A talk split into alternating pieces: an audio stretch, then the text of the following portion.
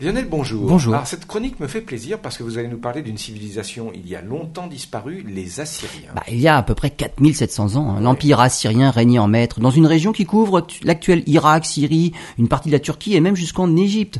Un empire qui a atteint son apogée entre 920 et 730 avant notre ère, avant de subir un véritable effondrement en 609 avant notre ère.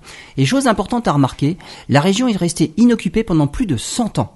On a peut-être maintenant compris ce qui s'était passé à l'époque, et le coupable, c'est le climat. Des chercheurs ont étudié des dépôts minéraux dans des grottes en étudiant des stalactites et des stalagmites de l'époque.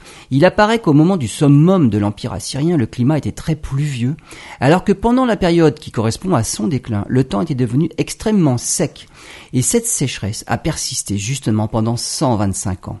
Les Assyriens tout comme les Babyloniens, étaient un peuple agraire, mais contrairement à leurs voisins babyloniens, ils n'avaient pas recours à l'irrigation. Ils étaient donc très sensibles aux seules précipitations. Grâce aux données contenues dans les stalactites et les stalagmites, les chercheurs ont pu reconstituer plus de 4000 ans de paléoclimat dans la région. En plus des autres hypothèses qui peuvent également expliquer la fin de l'Empire assyrien, comme par exemple une instabilité politique et la révolte avec le peuple voisin babylonien, c'est bien le climat qui semble être la cause principale et qui explique surtout l'absence de repeuplement dans la région pendant plus d'un Les Assyriens ne seraient d'ailleurs pas la seule civilisation à disparaître de la sorte, puisqu'on évoque exactement le même phénomène pour les Mayas et les Khmers qui ont subi exactement le même sort.